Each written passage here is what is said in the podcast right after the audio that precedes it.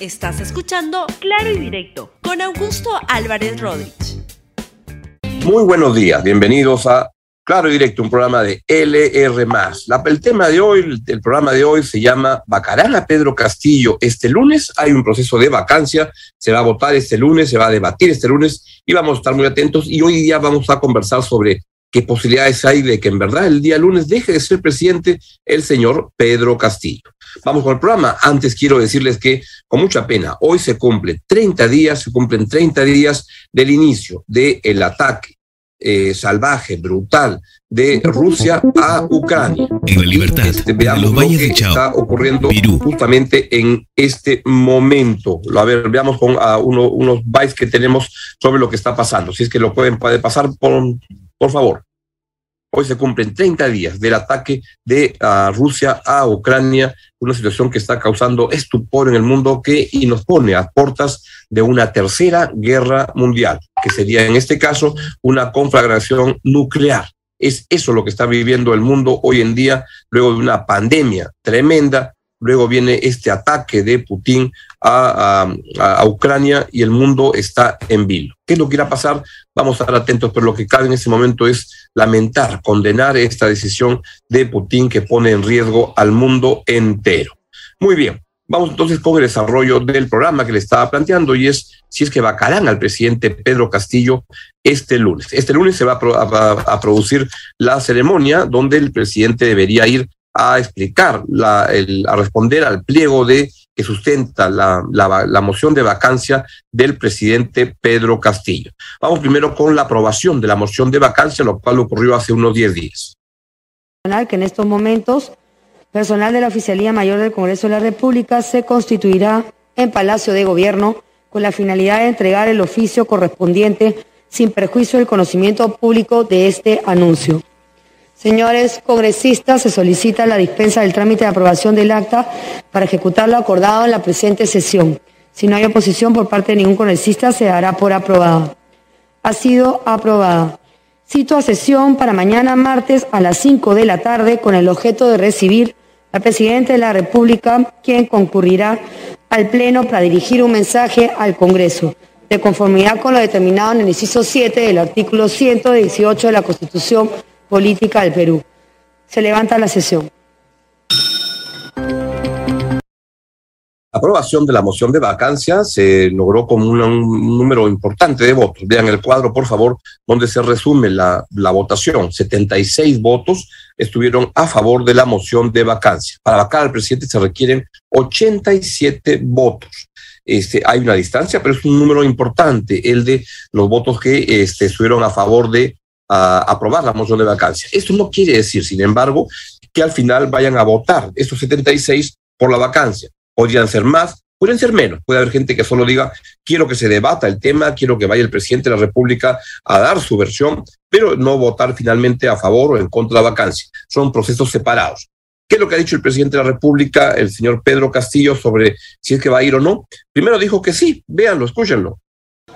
Mientras yo hablo de, mientras yo hablo de pistas y veredas, de agua, de desagüe, de atención a la salud, de hay que mejorar las carreteras, hay que mejorar el mercado, otro nos pregunta, oiga, ¿usted va a ir el 28 al Congreso? Es importante, presidente, es importante. Otra cosa, yo, yo, yo tengo que irme a donde me citen. Si me citan, si me citan a la punta del cerro, por, por bajarlo por este país, a la punta del cerro iré. Si me, si me citan a cualquier rincón del país, me tengo que ir. Porque no he venido a robarle un centavo a este país. Y por eso el pueblo necesita que nos ordenemos. Presidente, bueno, hace dos días parecía que era un acto de valor inusual en el presidente Pedro Castillo, porque él se anda corriendo de todo, de los periodistas, se corre del Congreso, se corre de todo. Dijo que iba a ir. Ayer, sin embargo, el presidente del Consejo de Ministros, Aníbal Torres, dijo que ya parece que no va a ir porque tiene miedo a que le hagan bullying y entonces mandaría a su abogado. Escucha al, al Premier Torres.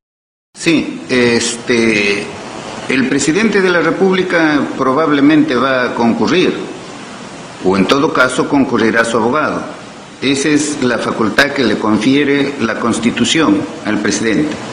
Y eso es lo que, en el caso, cuando me ha preguntado, le he dicho, usted tiene la potestad, la facultad de presentarse personalmente ¿no?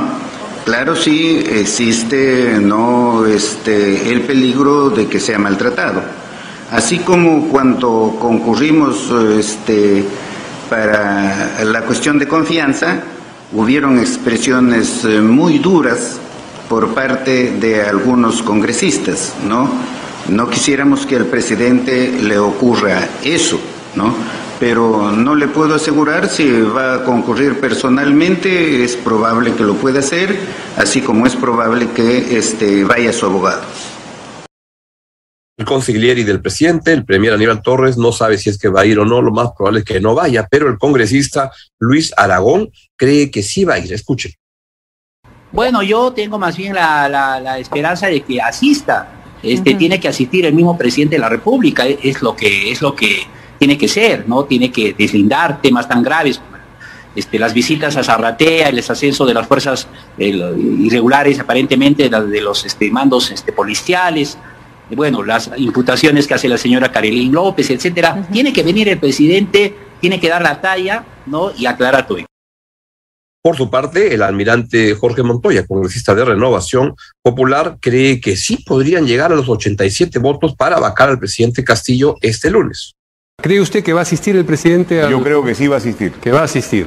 Va a asistir. Eh, ¿Qué impresión tiene de los votos? Yo sé que esto es eh, sumamente bueno, eso, especulativo, sí, había cuenta sobre es todo... Es especular como el partido de fútbol que tenemos Sí, claro, adelante, ¿no? pero usted yo ha especulado creo que sobre sí el partido llegamos. de fútbol, así que puede especular sobre Igual, yo también. creo que sí llegamos a los votos. A los 87. Sí podemos llegar a los 87 votos. Ajá. Ha pasado muchas cosas en el camino, hay gente que está fastidiada por las actitudes del presidente y esto, él solo se está poniendo los cables. ¿Usted imagina, por ejemplo, toda acción popular votando a favor de la vacancia? Puede ser que sí. Ajá. Han votado un buen número a favor de, la, de la admisibilidad del debate. Sí, yo creo que sí lo van a hacer. Alianza para el Progreso ha dicho que va a votar a favor de la vacancia. Sí. Entonces, este, estamos Pero en. Alianza para el Progreso se hacen anuncios oficiales y luego también A se veces, unos en este caso no ahí, creo, ¿no? no creo que vaya a cambiar en este caso, lo ha hecho públicamente. ¿no? y estamos en una situación límite. Ahora viene el otro tema, ¿qué va a decir el presidente en la vacancia? El presidente tiene una gran oportunidad en la vacancia para cambiar de rumbo y tomar acciones y decisiones que permitan cambiar nuestra imagen sobre lo que está haciendo. Sí. Es posible que lo haga, políticamente es posible. Si es así, estaríamos en otro tema. ¿no? Mm. Si no es así, eh, habría que vacar y seguir con el procedimiento que se sigue normalmente. ¿Es posible que pueda cambiar? Yo creo que ha tenido tantas oportunidades para cambiar, para enmendar rumbos el presidente Pedro Castillo. Ella es como pedirle peras al olmo. Lo que va a hacer es más de lo mismo, pero cada vez peor. Mientras el ministro de Cultura, el señor Alejandro Salas, dice que la vacancia no tiene ningún sentido, pero que el presidente irá al Congreso con mucha tranquilidad. Escucha al ministro de Cultura. Efectivamente, eh, con la confianza y la seguridad de que se tiene toda la argumentación necesaria y suficiente para poder demostrarle al país que esta vacancia en realidad no tiene sentido, que no solamente tenta con el, el campo democrático de un gobierno que ha sido elegido por cinco años, sino que adicionalmente a ello los 20 puntos que se han formulado en esa solicitud de vacancia, uno es más endeble que el otro, así que con esa tranquilidad el presidente está yendo al Congreso de la República el día 28.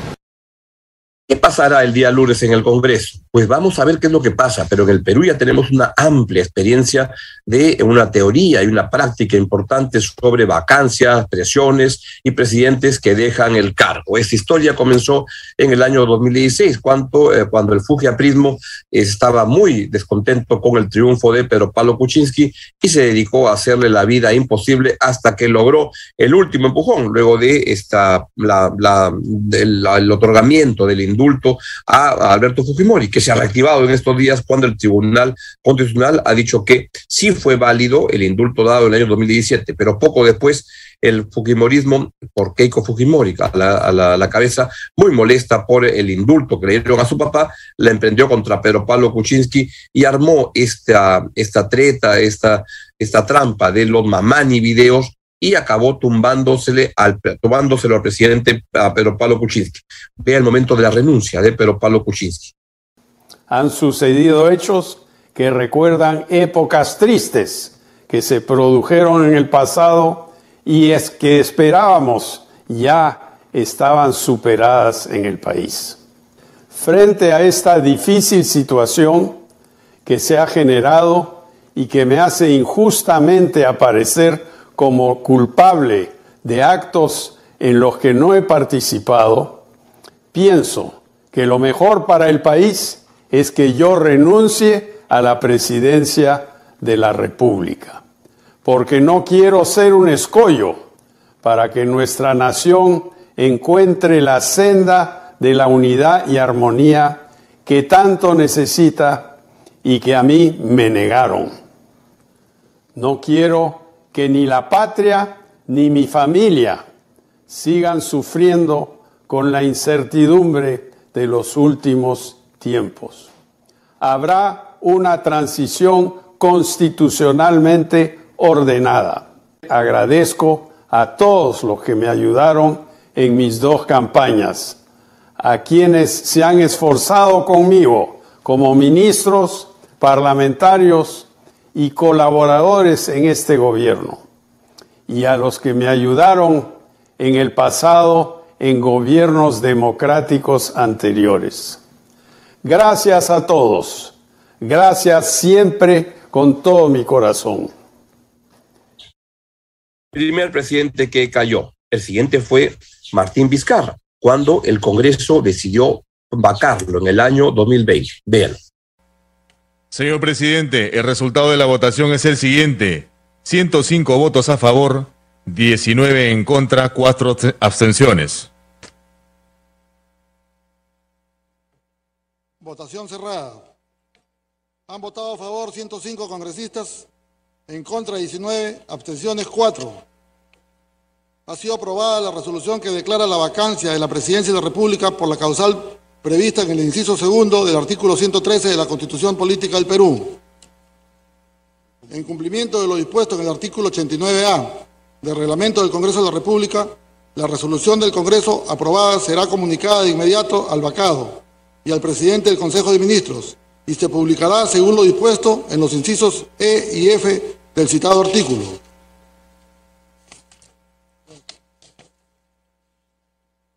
Se solicita la dispensa del trámite de aprobación del acta para ejecutar lo acordado por la presente sesión virtual. Si no hay oposición por parte de ningún señor congresista, se dará por aprobada. ¿Y el Perú? Ha sido aprobada. Se cita a los señores congresistas para mañana a las 5 de la tarde a la sesión solemne de asunción del cargo de presidente de la República. Se levanta la sesión.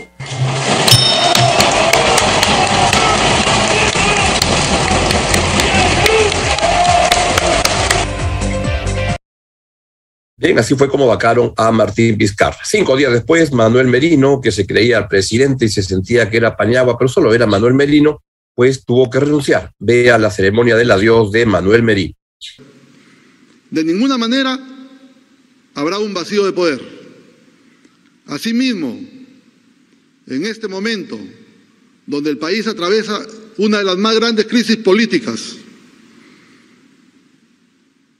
quiero hacer de conocimiento a todo el país que presento mi renuncia irrevocable del cargo de presidente de la República e invoco a la paz y la unidad de todos los peruanos. Mi compromiso es con el Perú y haré el mayor de mis esfuerzos para poder garantizar la sucesión constitucional que el Congreso determine. El Perú merece seguir adelante.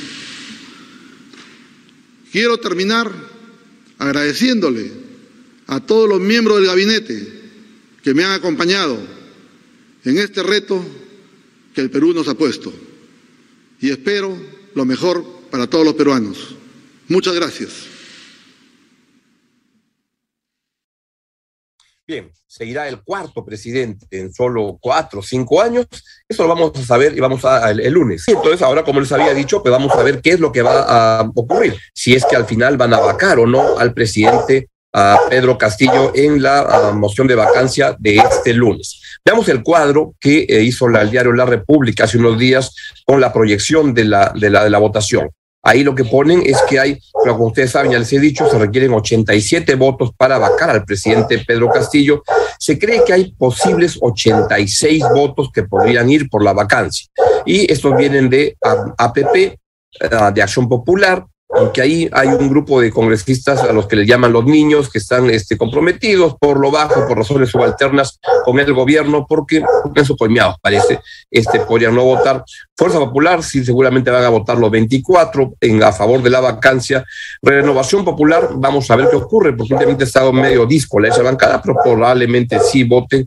Avanza País, veremos qué pasa. Somos Perú, vamos a ver si todos votan por la, la, vacancia, porque hay un ministro como Alejandro Salas, el de Cultura, que está a favor de, de este, está dentro del gobierno y eso compromete a alguna gente en la bancada no agrupados tres y Perú Libre, pues se cree que van a ir los 32 en contra, Juntos por el Perú también en contra y Perú Democrático en contra.